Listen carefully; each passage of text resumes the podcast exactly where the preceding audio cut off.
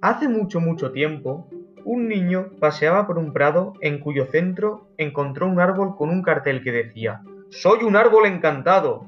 Si dices las palabras mágicas, lo verás. El niño trató de acertar el hechizo y probó con abracadabra, supercalifragilístico espialidoso, tan chan y muchas otras, pero nada.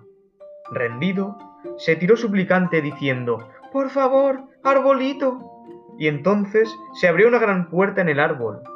Todo estaba oscuro, menos un cartel que decía, Sigue haciendo magia. Entonces el niño dijo, Gracias, arbolito. Y se encendió dentro del árbol una luz que alumbraba un camino hacia una gran montaña de juguetes y chocolate. El niño pudo llevar a todos sus amigos a aquel árbol y tener la mejor fiesta del mundo. Y por eso se dice siempre que por favor y gracias son las palabras mágicas.